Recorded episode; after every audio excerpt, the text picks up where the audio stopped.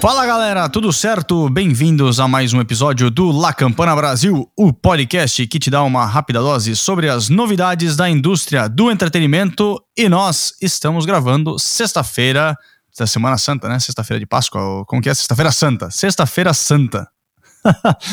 Na verdade, feriado no Brasil, né? Aqui nos Estados Unidos não existe muito feriado, né? São pouquíssimos. Acho que eu fiz uma conta outro dia, são só 10 feriados ao total do ano. Então é pouca coisa que tem aqui nos Estados Unidos na questão de feriado. E aí, Dom Paulo Canova, como o senhor está? Ah, eu tô bem, né? Por ser feriado, em primeiro lugar. E em segundo lugar, já que é um feriado que tradicionalmente o almoço é acompanhado por um, um vinho branco, eu me dei a liberdade de gravar esse podcast já tomando a primeira taça do dia aqui. Então, melhor impossível, né? Que é isso, hein? Que é isso. E, cara, fala pro pessoal, né? Qual vai ser o assunto dessa semana? Assunto delícia para nós aqui. Ah, é o que a gente gosta, é a nossa especialidade. Hoje a gente volta a falar bastante sobre as novidades do mercado de streaming. A gente está trazendo bastante números de negociações recentes, tanto da Netflix quanto da Globo. A gente vai falar bastante da, do Globoplay também, que está crescendo bastante no Brasil. Então a gente volta aí para o cerne da nossa especialidade. Porém, dessa vez a gente não vai falar de muita coisa. São basicamente focados em parcerias exclusivas quando a gente citar é, Netflix, sobretudo quando a gente citar Netflix. Exatamente. Mas é isso aí. Antes de nada, vamos entrar na sessão de recomendações ou basicamente sugestões do que saiu nessa última semana, começando por séries e filmes. Semana bem, bem, bem fraquinha, uh. nada muito assim alarmante, nada muito gigantesco, nada que nada do de, de peso de Falcão Estado Invernal, tirando, né, um dos que eu vou falar aqui, porém que no Brasil ainda está por estrear-se. Mas vamos lá. Mas aliás, começamos. Aliás que, que bac... aliás, que bacana que foi o terceiro episódio de Falcão e Soldado Invernal que saiu hoje, né? Animal. Não terminei. Não Comecei, ter... mas não terminei. Que é isso. Então depois a gente fala. É isso aí. Vamos lá, começando com o último sábado, nós tivemos na HBO Tina, que basicamente é sobre a Tina Turner, a cantora Tina Turner. É, são aquela, aquela questão, né? Aquelas séries que te trazem filmagens que você nunca viu, fitas de áudio, fotos pessoais da cantora. Aparentemente tem até uma entrevista exclusiva que nunca saiu, que nunca foi ao ar, né? É aquela questão. Eles falam versão nua e crua da carreira desse ícone da música mais uma, é, mais um documentário, mais um filme é, desses que eu particularmente gosto, eu assisto bastante do, quando, quando sai, né? Eu já recomendei Howard aqui da Disney Plus, falei sobre o, Demi, o primeiro da Demi Lovato que saiu no, no, no YouTube, né? Alguns anos atrás. Uhum. É, tem outros aí que eu, que eu já assisti. Eu assisti do Steve Aoki, também tá no Netflix, gosto bastante, muito bom. Eu assisti o do Avicii, que tava no Netflix por um tempinho. De outros músicos, quem mais assisti?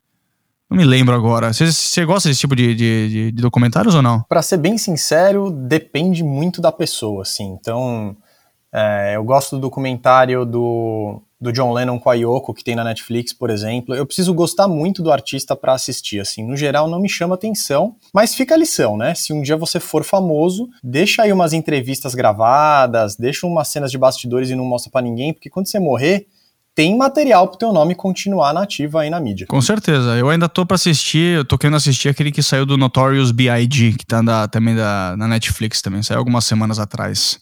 Mas enfim, para quem curte, Tina, sobre a Tina Turner. E eu acho que a única estreia de peso, que infelizmente no Brasil foi atrasada, né? Essa estreia foi postergada. É Godzilla vs Kong, né? Que saiu aqui na HBO Max na quarta-feira. Sim. É, e bom, vai estar disponível quando a HBO Max chegar ao Brasil finalmente em junho deste ano. E detalhe que, se eu não me engano, foram quase 130 milhões de dólares gerados em bilheteria internacional, é, já que o filme estreou no fim de semana passado, né? E isso mostra já algum, alguns sinais de que estamos voltando, não à realidade, né? Mas alguns números que se assemelham um pouco à era pré-pandemia. E se eu não me engano também, se eu não me engano não, foi acho que em torno de 9 milhões de dólares gerados no primeiro dia de bilheteria aqui nos Estados Unidos, que foi na quarta-feira.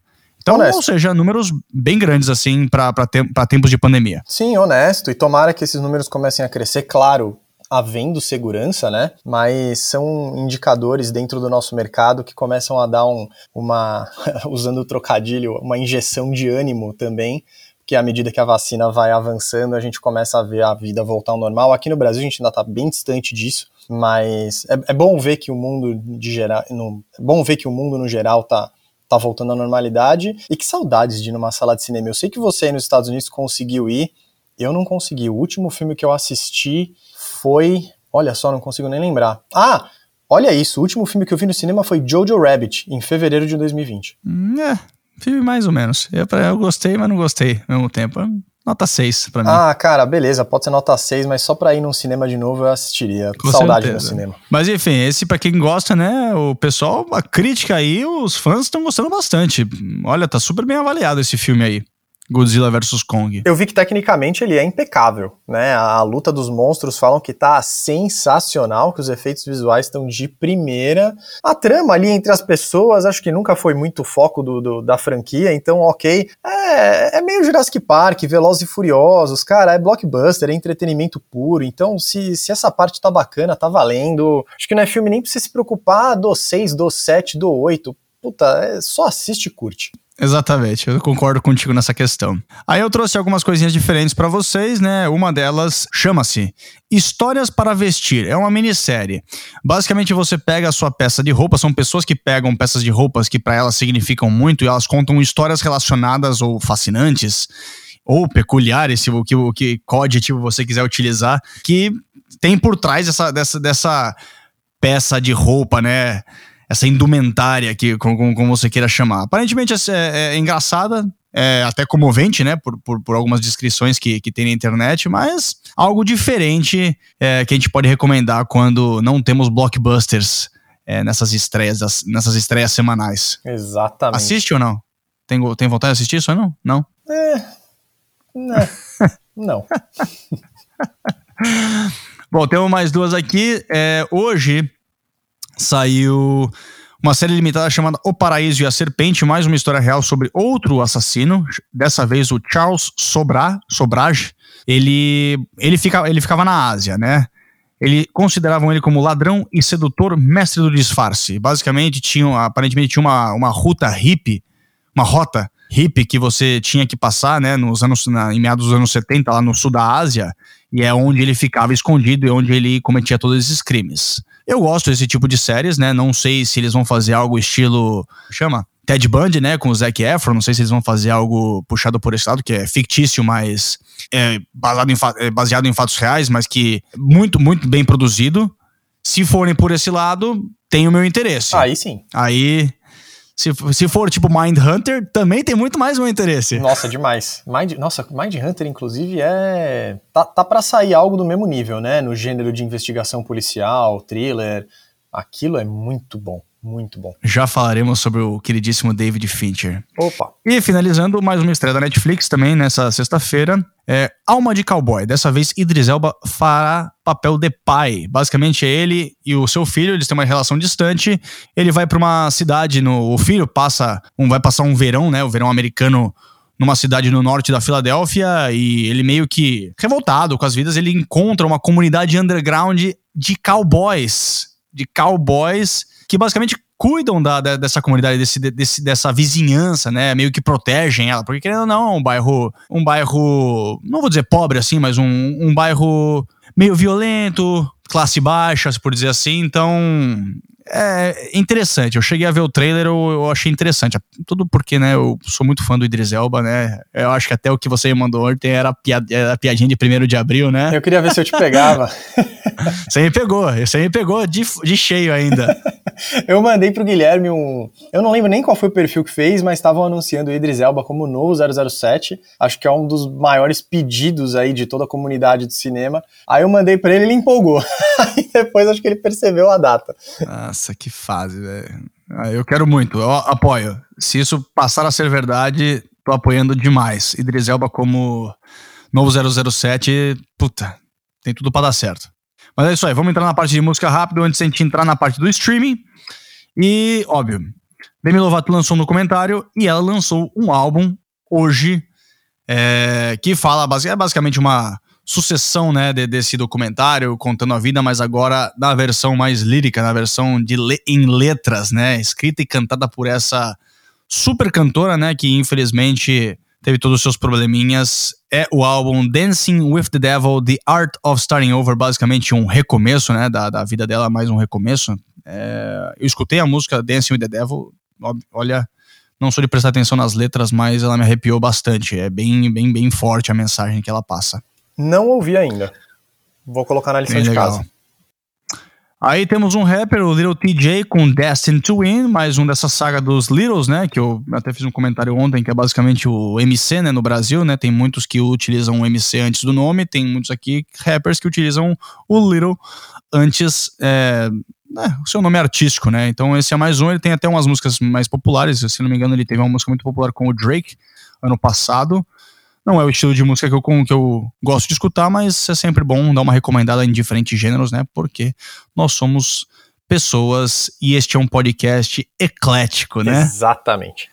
Agora eu vou pro lado eletrônico, Stone, que é um, cara, é um grupo que eu gostava muito na época de faculdade, lá pelos 2012, 2013, 2014, quando a era do eletrônico progressivo bombava na época, né? E eles lançaram um álbum de estúdio chamado Legacy. Então eu escutei até antes de entrar nessa sessão de podcast, tava gostando bastante, uma, uma pegada um pouco mais leve, do que eles acostumavam, não é um som tão progressivo, não é um som tão agitado, mas é, tem, tem várias músicas que são bem legais, assim, nada, nada exorbitante, assim, mas é, é, é algo, é algo diferente, algo diferente. Conhece, conhecia ou não, Stone? Não, também não conhecia, aliás, você sabe como eu sou pra música, né, eu, eu não tenho todo o conhecimento que você tem dessa categoria, então às vezes se você me mostrar uma música eu vou te falar, ah, tá, eu sei quem é, mas pelo nome eu não consigo ligar. Beleza, agora é, as últimas duas recomendações, a penúltima é o Bryce Dessner, que é da banda The National, de fato o Aaron Dessner, o irmão dele, ganhou é, ou, ganhou muita parte ele ganhou o Grammy pelo melhor álbum da Taylor Swift que ele coproduziu, então muito talento reina na família, né? Então aí o irmão dele, o Bryce Nesser, lançou meio que uma colaboração com o Australian String Quartet, que é basicamente um quarteto da parte que, instrumental de com cordas, né? Uhum. Instrumentos com, com cordas. Então, o chamado Impermanence Disintegration. Eu particularmente gosto bastante quando artistas eles desenvolvem projetos que são mais instrumentais. É, tem um grupo de, de, um grupo eletrônico chamado Above and Beyond que eles têm dois shows ao vivo. É muito um bom. No Hollywood, um no Hollywood Bowl, que foi até recentemente, acho que uns dois anos atrás, e um outro em Londres, que é, é lindo você ver a produção eletrônica incorporado com elementos totalmente clássicos. Uhum. Que eles literalmente eles pegam, eles eles tiram todos os elementos que fazem a música dançante, né, ou dance, ou a parte eletrônica, eles deixam ela totalmente mais calma, de uma maneira super clássica, que eu acho fantástico, fantástico. Não sei, não escutei ainda esse álbum do Bryce Desert, mas eu tô eu tô interessado. Tô interessado para ver o que, que é. Eu gosto quando aparecem essas coisas diferentes também. É, eu, eu, conheço Above and Beyond, eu gosto muito deles. É aquela típica banda que eu achava que ninguém mais conhecia além de mim. E aí eu escuto eles já há bastante tempo. E eu gosto quando o artista se propõe a fazer alguma coisa assim. Bom, o, o, salto de qualidade que qualquer música, de qualquer gênero, qualquer banda tem quando coloca instrumentos clássicos é incrível. Então, é o tipo de coisa que me desperta muito a curiosidade para ir atrás e conhecer também. Show de bola. E aí, para finalizar, né, eu vou deixar que você fale dessa banda, The Fratellis, Half Drunk Under a Full Moon, lançou um álbum hoje. É, foi hoje, não, não tive tempo de, de ouvir ainda, mas eu gosto de The Fratellis, eu gosto do som deles eu vou escutar com certeza. Faço questão de voltar aqui depois e falar se era bom ou não. Mas as minhas recomendações vão um pouquinho mais diferente do estilo do, do De Fratellis. Eu separei duas coisas aqui para recomendar. E tava difícil achar alguma coisa que eu gostava, juro mesmo. A gente às vezes, por vício, acaba vendo os últimos lançamentos dos Estados Unidos e do Reino Unido. E eu apelei para as listas latino-americanas apelei não num mau sentido, mas porque eu queria sair da bolha para ver se eu encontrava alguma coisa que me chamasse atenção. E acabei encontrando duas músicas aí que estão em alta que me chamaram atenção e que eu gostei bastante de ouvir.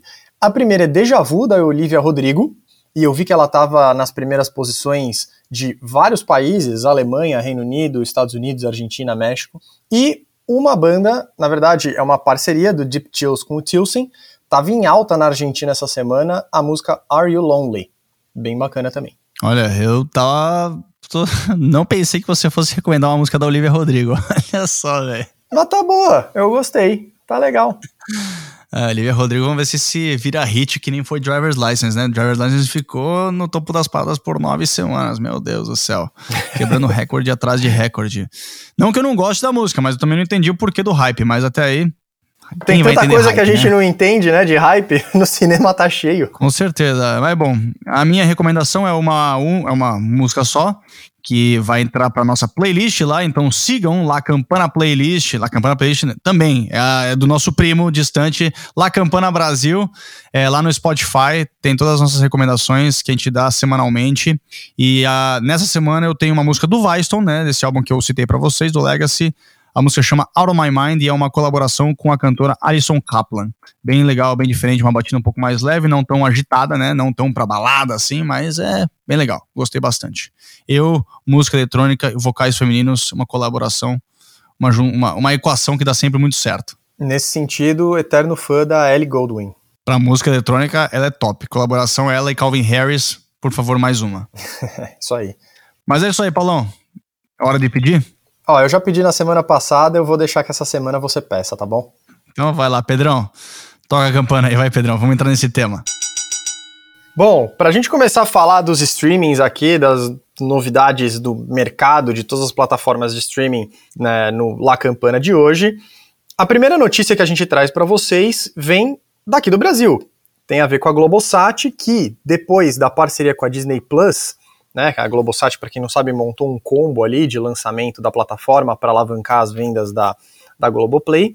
Agora a Globo anunciou um novo combo com os canais Telecine. O preço é bem salgado, viu? Os dois serviços juntos, Globoplay e Telecine Play, estão saindo por R$ 74,90, mas o assinante pode escolher a opção sem os canais ao vivo da Globosat e assinar as duas plataformas por R$ 49,90 ainda assim é, é bem carinho, né?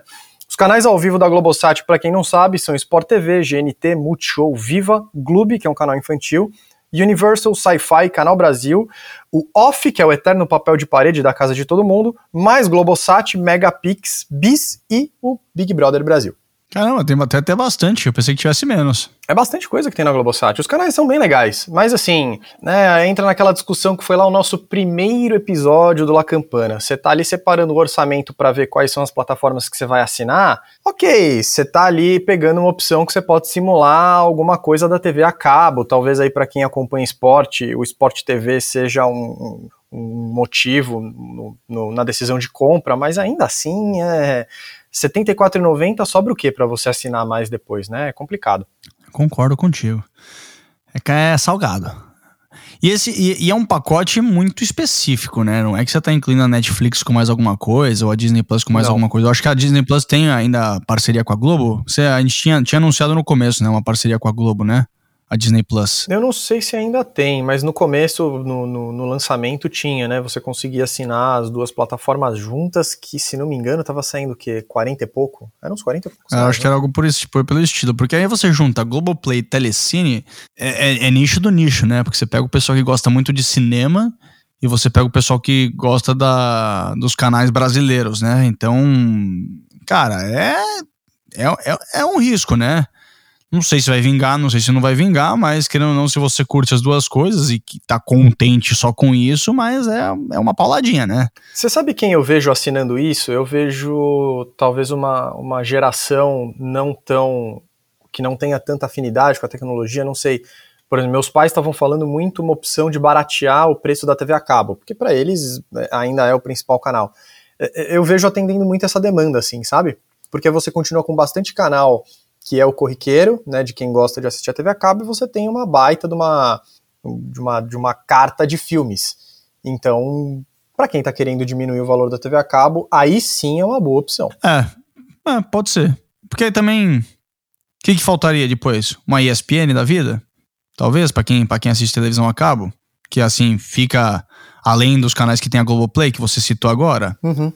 É, acho que sim, uma Fox. Olha que nem, nem muita gente eu acho que assiste Fox, mas acho que, tipo, sei lá, uma ESPN, talvez para esporte, mas se você tem todos os canais da Sport TV. É, porque televisão aberta vai continuar tendo, né? Você vai continuar podendo conectar no seu satélitezinho ali, na sua anteninha ali, você vai continuar tendo. mas é. É, mas é, mas é uma opção, eu consigo, consigo, consigo enxergar por esse lado. Mas aquele debate que a gente sempre vai ter, né? O que tem, o que tem na Telecine satisfaz todos os gostos do que, o, do que tem na Netflix? O pessoal vai assinar esses R$ 39,90 e vai continuar assinando Netflix? É aquela grande pergunta. É. Quer baratear, mas tá disposto a baratear televisão a cabo e continuar pagando Netflix? Ou continuar pagando qualquer outro serviço de streaming? É, é um debate que não vai ter nunca, não, não vai ter fim até alguém literalmente falar assim: não, bat, vou bater o martelo aqui, meu serviço de streaming tem todos tem todos os serviços de streaming. Você vai ser 150, você vai ter todos os serviços de streaming possíveis. É, então, aí você tá querendo voltar pra TV a cabo, né? É, mas pelo menos, pelo menos aí continua sendo algo mais. É, como é que eles falam? É, eles usam, eles, aqui nos Estados Unidos eles utilizam aquela palavra tailor, né? Que é customizado. Uhum, uhum. Eu acho que ainda assim, se você colocar todos os serviços de streaming, ainda continua sendo mais customizado do que televisão a cabo. Ah, Porque, ah, cara, eu tô, eu tô. Eu, eu mudei de casa agora, eu tô temporariamente num. Esses a parte hotéis aqui. E não tem. A televisão é smart, mas é TV a cabo. Cara, tem muito canal e você não assiste nem Nada. 5% do que tem aqui. É, é, é. Eu descobri uma outra saída também. Eu não sei se dá para assinar fora, mas também por estar de mudança, eu tava vendo algumas opções. Você lembra da extinta TV a cabo DirecTV? Você claro. lembra disso? Ela voltou e agora é um serviço totalmente via internet. Então você assina, você tem um mês de graça, assina por R$ 59,90. E aí você tem acesso, tudo sinal via internet, né? Vamos deixar bem claro que funciona como uma plataforma de streaming. Você tem acesso aos canais abertos, você tem acesso a bastantes canais a cabo, né? Então você tem, por exemplo, Sport TV e ESPN. E aí você tem ali um, como se fosse um pacote básico de TV a cabo pelo sinal via internet por 60 reais por mês. Eu achei muito, mas muito interessante. Eu tô, eu tô para assinar isso aí. Olha só. E vai manter o quê de streaming? É, aí vou manter. ah, Disney a gente tá refém, né? Até pra gente poder comentar aqui, poder falar da Marvel e de, de Star Wars, que daqui a pouco vai começar a pipocar também não tem como. A Disney fez um montou um calendário que prendeu todo mundo. E acho que eu ficaria por enquanto com, com Disney, Netflix e, e HBO Max. Ok, ok. Tá podendo. é, mas é isso aí. Acho que, tipo, esse debate a gente vai continuar tendo por muitos outros capítulos, não é? É, mas assim, você fala, tá podendo. Mas é aquilo, se eu fosse assinar a TV a cabo, era o triplo do preço, entendeu? Ah, com então, certeza. Eu tô enchendo seu saco. E outra, outra, eu estou muito feliz porque agora que a gente está na gestão de trabalho remoto, a empresa está dando um auxílio para a internet. Então, assim, aliviou um orçamento ali para fazer mais duas assinaturas de streaming, entendeu? Aí sim, hein? Aí, aí, sim. aí é sucesso. vai continuar mantendo a da Apple, vai continuar mantendo a da Amazon, só aqueles 20 reais ali você tem as duas. A Apple eu não pago. Eu ainda tô no, no degustação deles, que eles estão postergando desde novembro de 2019 e agora ele tá de graça até junho de 2021. Então, por enquanto, que eu não top. pago. É. Bom, bom demais. Bom demais. Ai, ai, mas e aí? Conta pra gente da, dessas. Tem mais novidade da Globo, né? Tem Nossa, mais novidade tem. da Globo. Essa semana, o site Na Telinha trouxe a informação de que a Globo e a Netflix podem estar unindo forças para fazer uma novela, isso mesmo, uma novela em conjunto de altíssima qualidade e com altíssimo investimento também. A produção teria um orçamento de 50 milhões de dólares, aproximadamente 281 milhões de reais na cotação do dólar de hoje. Até onde se sabe, os direitos de distribuição mundial pertencem à Netflix, né? Pertenceriam, no caso, à Netflix. Mas a novela, ela passaria com exclusividade primeiro na Globoplay em 2022. Aí essa notícia começou a viralizar pra caramba, coisa e tal. Aí a Globo se pronunciou sobre o assunto e disse não saber sobre qualquer parceria com a Netflix e que essa informação não procede. Olha, eu acho difícil de dizer que a informação não procede. A coisa pode não estar firmada, mas com os valores já vazados, a produção já com quando iria ao ar, quem tem o direito de transmissão mundial, aonde seria televisionado com, no, com, com exclusividade no Brasil e coisa e tal, é muito difícil achar que isso foi inventado do nada. Né? Eu acho que a Globo tá ali fazendo o papel dela conservadora, que a gente sabe como ela é no mercado, de se proteger e não confirmar nada que não esteja 100% assinado ainda.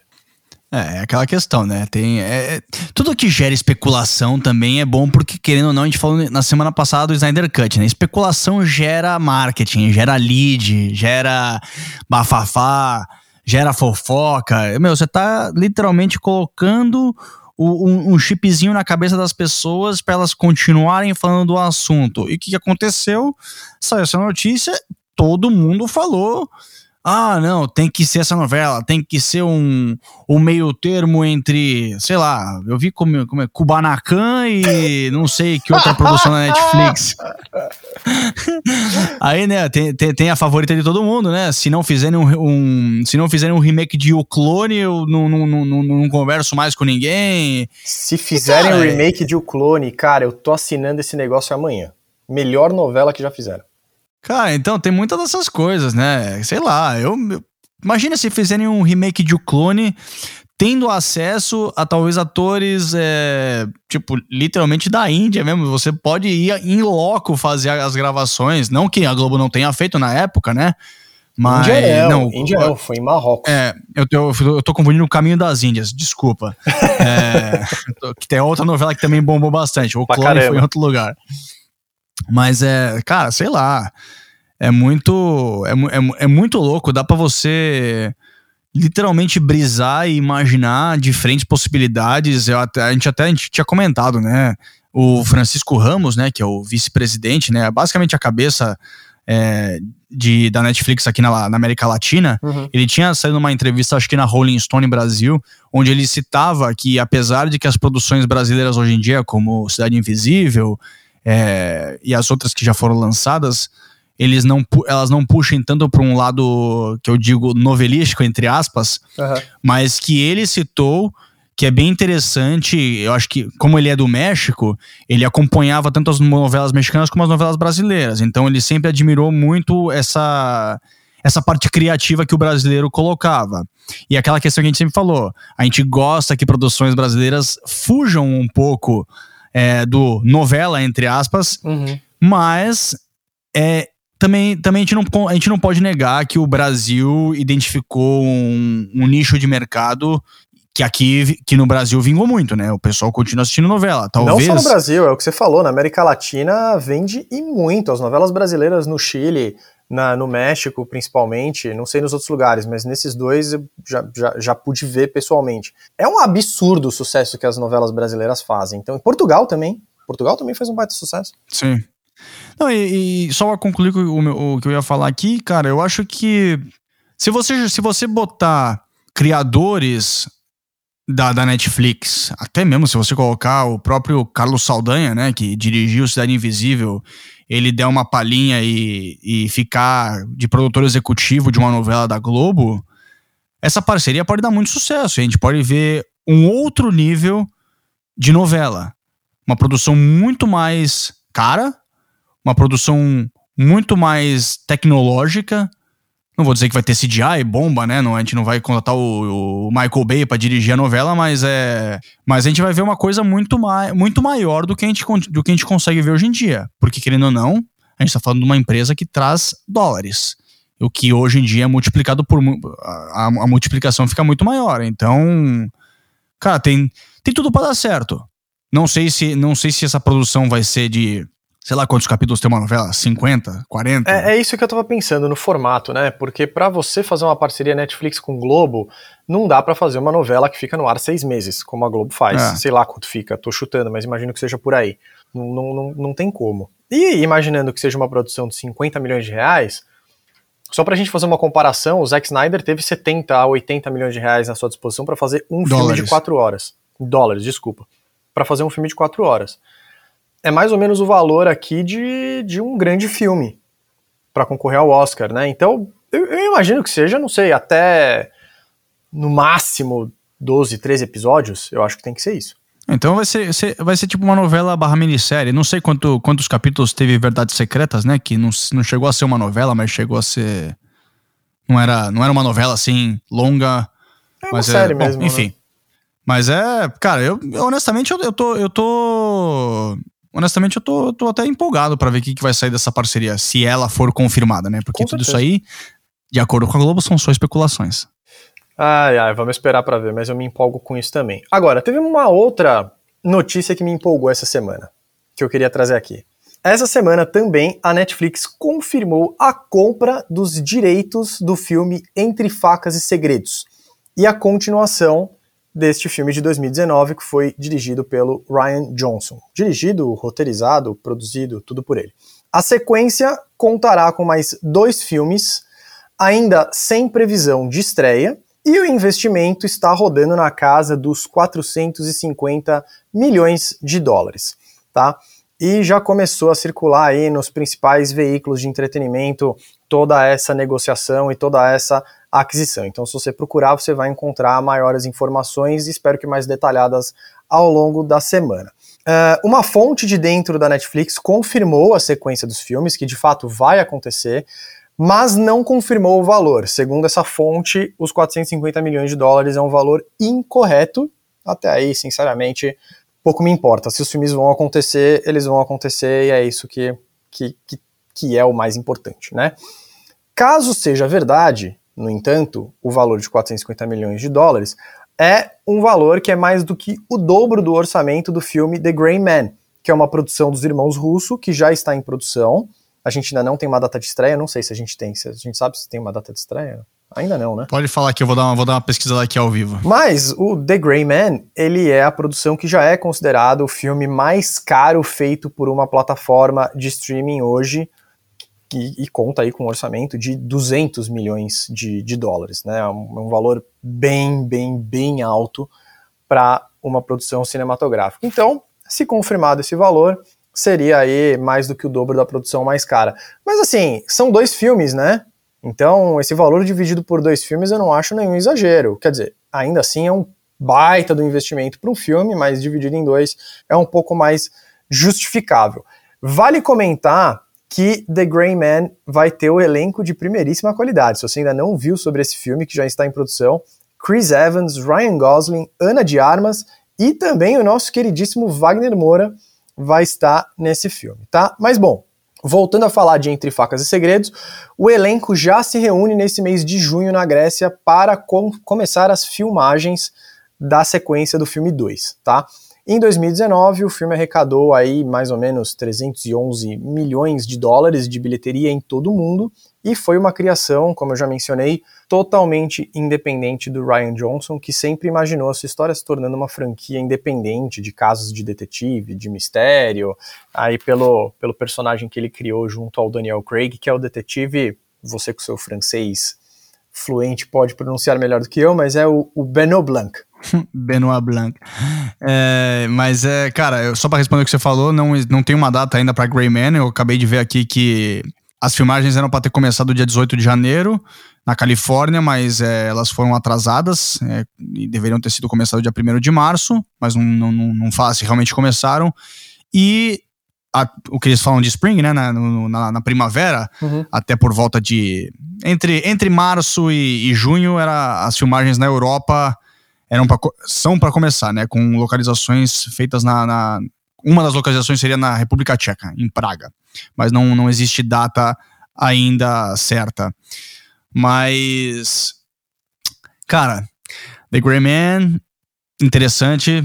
Não, não, é, não, não é o da nossa pauta. Wagner Moura, fico sempre feliz que o cara tá, tá, tá Tá ficando cada vez mais internacional. Sempre. Gosto muito disso, porque eu acho ele um baita ator. É, e agora, voltando entre facas e segredos, é, muito, eu, eu até entrei nessa onda, eu até pensei que fosse uma adaptação no primeiro, né? Todo mundo se falava que era uma adaptação de algum livro da Agatha Christie, mas no final das contas ele falou que ele foi. Ele ficou. O Ryan Johnson ele disse que ele se inspirou em histórias contadas pela Agatha Christie, mas que o filme em si não foi baseado em uma, um livro dela. E aí muito se falava que como que vai começar, como que vai continuar, se a história terminou do primeiro filme, não. É, basicamente o que ele quer fazer, dar continuidade a casos resolvidos ou casos é, onde o Benoit Blanc, o, o, personagem do Daniel Craig, investiga outros casos. É basicamente um, uma, um aquele do, o do Expresso do Oriente, né, que vai o ter o agora... Sim. Isso, é basicamente a mesma história, que agora vai sair, né, a morte do Nilo, né, Murder on the Nile. Sim. Então acho que... O detetive continua sendo o mesmo personagem. Se por acaso repetir alguém do elenco anterior é mera coincidência, é um caso que se conecta no outro, mas 90% do elenco sempre muda de um filme para o outro e é o mesmo detetive que segue investigando vários casos. É tipo Sherlock Holmes também. É. Com certeza. Eu, eu gostei bastante. Você gostou desse filme? Eu gostei bastante desse filme. Porra, gostei muito. Gostei muito. Achei ele super original. Achei um roteiro super fechado. O elenco foi de primeiríssima qualidade também. Um baita de um elenco. O Daniel Craig tá excelente no papel. Muito bom. Eu não sabia que bom. ele tinha essa veia de comédia Assim, ele, ele leva o personagem, parece que foi desenhado para ele, ele leva super bem. Me surpreendeu muito, assim, não é. Ah, é um filme que vai concorrer ao Oscar. Cara, não é, mas tem muita coisa boa fora do circuito de, de premiação e facas e segredos, entre facas e segredos, com certeza é um deles. Com certeza, e pra quem tá acostumado com o nome inglês, né, é a franquia do Knives Out. Knives Out. Mas, cara, acho que isso a gente já pode entrar meio que para finalizar, entre aspas, né? Porque tem muita coisa para se falar, né? Daquela questão que a Netflix é muito conhecida. Até foi uma frase utilizada pelo Guilherme Jacobs, né? Que é um dos jornalistas que a gente, que a gente segue aqui no, no nosso podcast. Ele falou: a Netflix recentemente fechou acordos para fazer filmes e séries do David Fincher, Ryan Johnson, Noah Baumbach e o próximo dos irmãos russos. Aí ele diz: Disney Plus e HBO Max têm os IPs, né? A propriedade intelectual. Mas talento na Netflix não tá faltando. E é isso que a gente vê, né? Parcerias exclusivas, muitas de fato, nomes de peso na indústria, que até tá se especulando que a era Hollywood, que a era de Hollywood, né, vai voltar, porque antigamente era o que acontecia. A gente via estúdios assinando acordos de exclusividade com diretores, com atores. Acho que atores vai, acho que atores fica um pouco mais difícil hoje em dia porque eles não querem ter essa questão, ah, não, só posso fazer filme para tal, pra tal lugar. Uhum. Mas acho que diretores é, basicamente mais a parte criativa, né? Diretores, produtores, roteiristas, eu acho que talvez a gente consiga ver. Acho que é difícil ter exclusivo, exclusivo 100%, porque ninguém gosta de ficar preso em um só lugar. Sim. Mas casos de diretores como. Não, não, acho, que não, acho que não tem nenhum. Assim, acho que. Somente se você for um diretor de não, de não tanta expressão que estiver começando, você fizer um, um hit e alguém te oferecer um, algum acordo de exclusividade, talvez você aceite. Mas eu acho que sempre vai ter um adendo no, no, no, no contrato onde que você possa fazer alguma coisinha aqui outra. É, o... eu acho que eles podem fazer, nesses casos, são produções independentes. Né? Então, uhum. o filme é financiado pelo próprio diretor, ele é produzido, dirigido, tudo pelo próprio diretor, aí produções independentes, ok.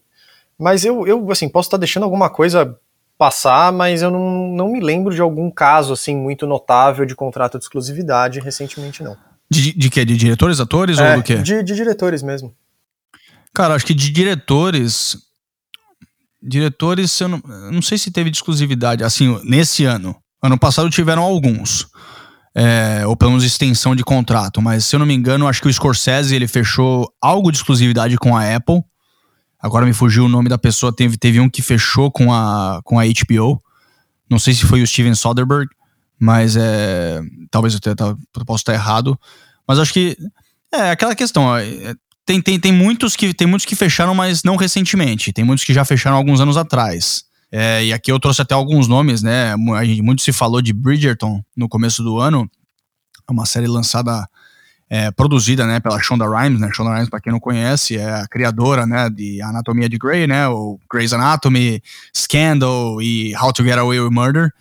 Grey's Anatomy, a gente estava conversando até ontem, né? Cara, goste ou não da série, mas ela literalmente Cara, é ridículo o que, o que ela fez. São, acho que 17, 18 temporadas. É uma coisa absurda, né? É, e é um formato que nem, nem se vende mais, né? Você nunca mais viu uma série, mesmo na televisão, ir pro ar com um projeto de 23 episódios por temporada aprovado. Isso não, isso não existe mais. Isso é de uma era da televisão, pré-internet, pré-plataformas de streaming, que só continue, ela só consegue essa renovação, porque é uma série que está muito bem estabelecida, tem uma base muito sólida de, de, de fãs.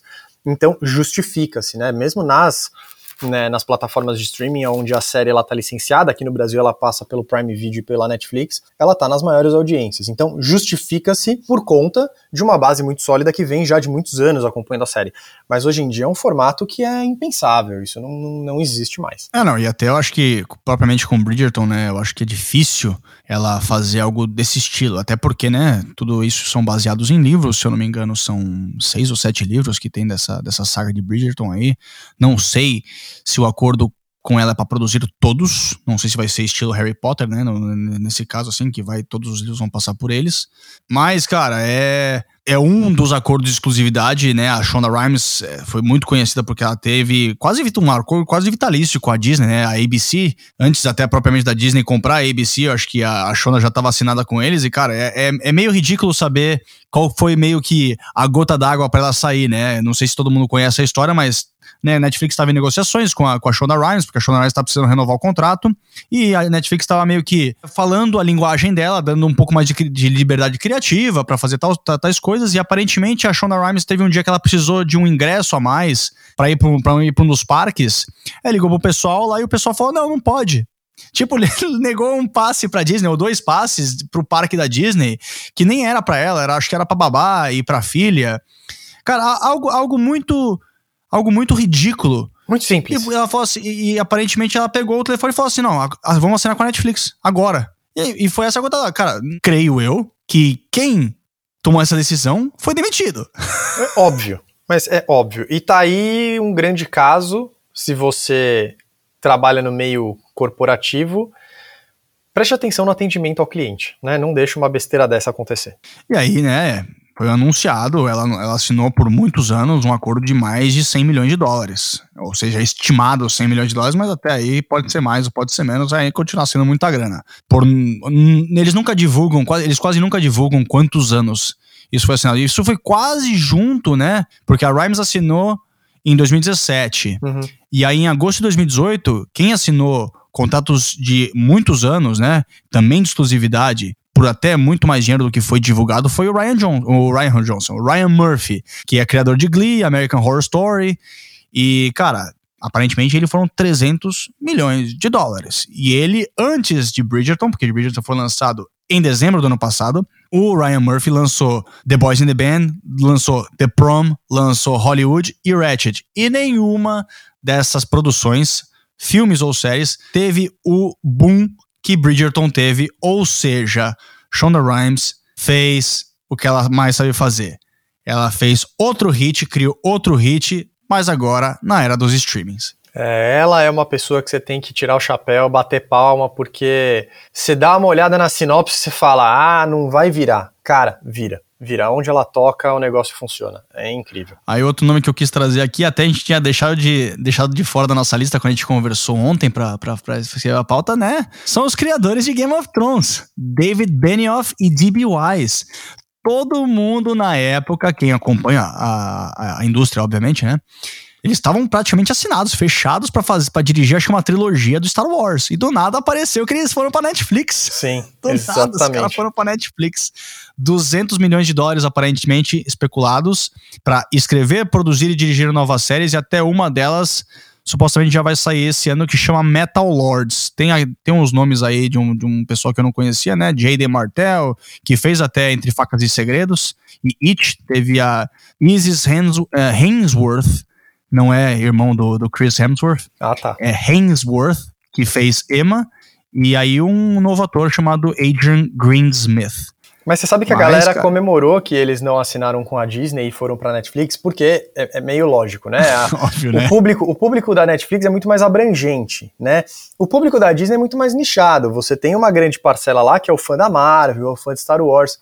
E eles passaram a ser uma das duplas mais amadas rapidamente para uma das mais odiadas, porque Game of Thrones foi um sucesso absurdo por nove anos, chegou na última temporada e bé, deu tudo errado. Então, quando apareceu que eles iam assinar para fazer uma trilogia de Star Wars, o, a comunidade de Star Wars falou que jamais, pelo amor de Deus, tire esses caras daqui.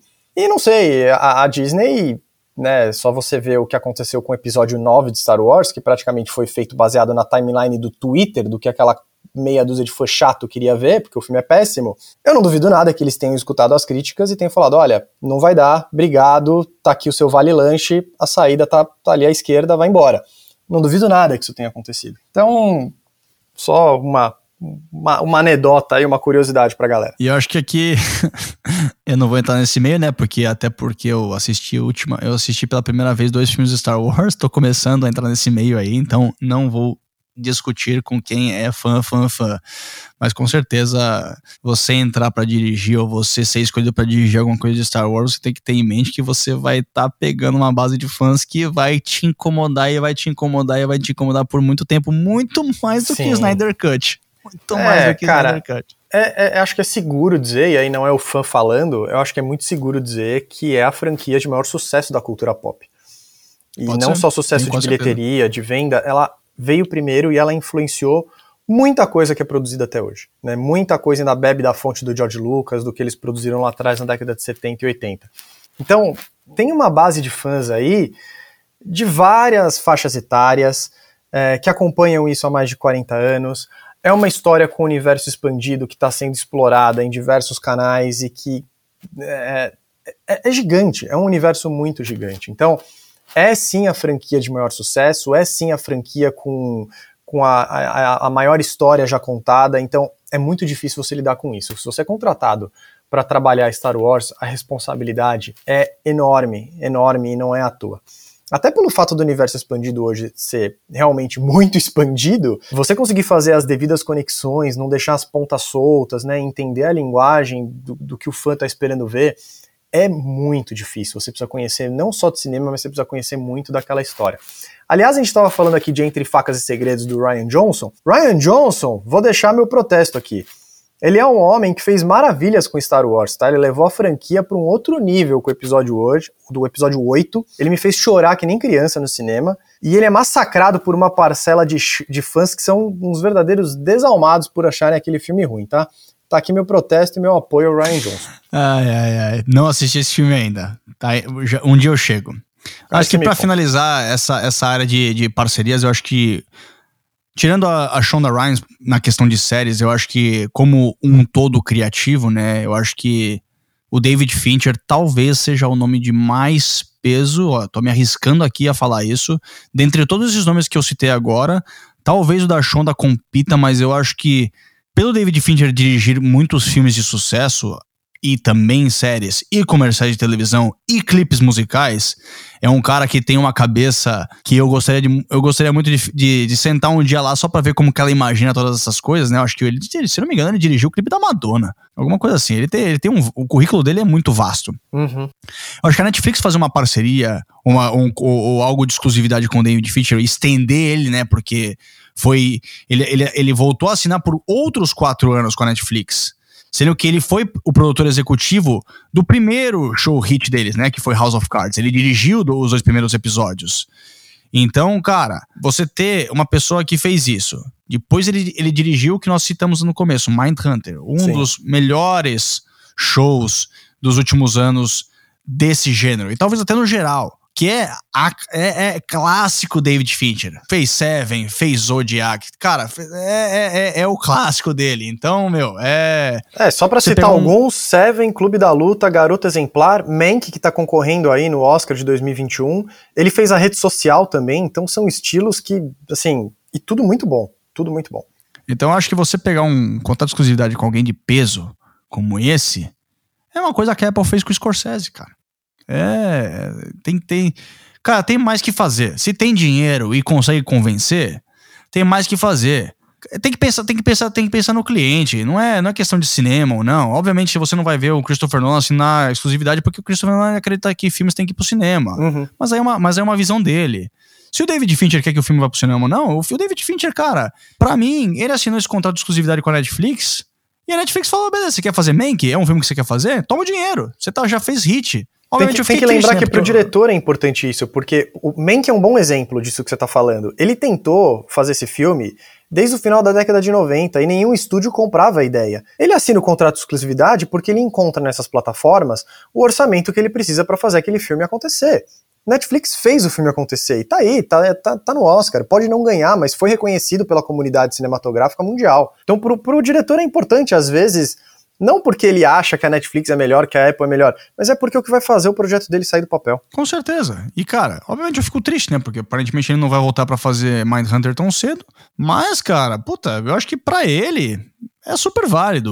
Eu vou citar rapidamente o Noah Baumbach, mas ele falou, cara, durante 25 anos eu sonhei em ter uma casa. E agora a Netflix me, me abraçou.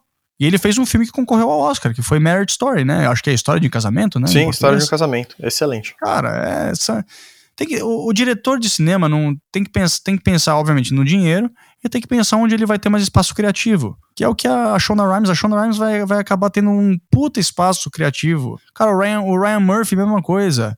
Pode, pode ter lançado shows que não foram sucesso, pode ter lançado filmes que não foram sucesso, mas até aí a Netflix não é tonta eles, eles prezam a densidade de talento, mas no final das contas, cara, eles sabem se uma coisa não dá certo, eles vão finalizar o contrato. Ou eles têm. têm deve ter mil cláusulas esses contratos. Mil cláusulas. Não, e fora todo o catálogo de conteúdo original que a Netflix tem, não, não precisamos nem entrar nos outros que já tem contrato de exclusividade fechado, mas você ter só o David Fincher e a Shonda Rhimes, cara, você tem catálogo aí, você tem calendário de produção para deixar a galera sendo fiel ao seu serviço e, e manter a assinatura vigente para muito tempo. Mas bota tempo nisso. A Disney está tendo que se desdobrar e lançar um episódio por semana e intercalar o lançamento das séries da Marvel, de Star Wars e os filmes, que é para fazer a galera não, não, não, não perder o interesse e continuar assinante. Netflix se dá o luxo de contratar o David Fincher, a Shonda Rhimes, o Noah Baumbach e, e fala assim, cara, assiste o que vocês quiserem, tem conteúdo a dar com pau. É isso aí, cara. Cara, mas é mais um, mais um dia nas nossas vidas a gente vê dinheiro flutuando, dinheiro sendo altas cifras, altos cheques sendo assinados aí, mas até aí, cara, quem sai ganhando é o público, que vai ver produções de alta qualidade é, sem precisar ir ao cinema. Com no certeza. final das contas a gente gosta de ir no cinema, mas tá aí, né? Tem muitas outras coisas que a gente deixou, pra, que a gente deixou de falar. Muitas outras coisas questão dos irmãos Russo, a gente deixou de falar que tá na Netflix também, tem algumas produções. Uhum. Tem o um novo filme do, do The Rock com o Ryan Reynolds e a, e, a, e a Gal Gadot, que é Red Notice, que também foi dropada pelo, pelo, pela Universal e a Netflix pegou também, é um filme super caro. Cara, tem muitas outras coisas que são não exclusivas, mas que a Netflix ou os próprios serviços de streaming, eles dão a cara para bater. Foi muito especulado que esse novo filme do James Bond talvez fosse comprado pela Apple, mas aí a exigência era de 600 milhões de dólares. Era uma, são, são cifras absurdas que são jogadas no meio são, do mercado. São, são mesmo. Bom, batemos todos os pontos, não é? Eu acho que falamos até demais, mas eu acho que espero que a galera curta, né? Sempre a gente espera o feedback de vocês. É, pô, a gente sempre tenta trazer alguma coisa mais descolada, sempre deixando alguns números diferentes. Espero que vocês tenham curtido até agora. Esse é o nosso episódio número 8, né? Entre só eu e o Paulo. A gente teve três entrevistas exclusivas. Mas até aí, espero que vocês curtam, espero que vocês continuem é, engajando com a gente nas redes, né? La Campana Brasil no Instagram. E bora que tem muito mais material para ser contado esse ano. É isso aí, o ano tá só começando. É isso aí, feliz Páscoa para todo mundo Bom, espero que tenham tido uma feliz Páscoa, porque esse episódio vai ao ar na terça. É, mas é isso, meu pessoal. Valeu, Paulo. Valeu todo mundo aí. Valeu, Guilherme. Valeu, galera. E até a semana que vem. É isso aí. Este é o La Campana, o podcast que te dá uma rápida dose sobre as novidades da indústria do entretenimento. Um abraço a todos. Tchau, tchau.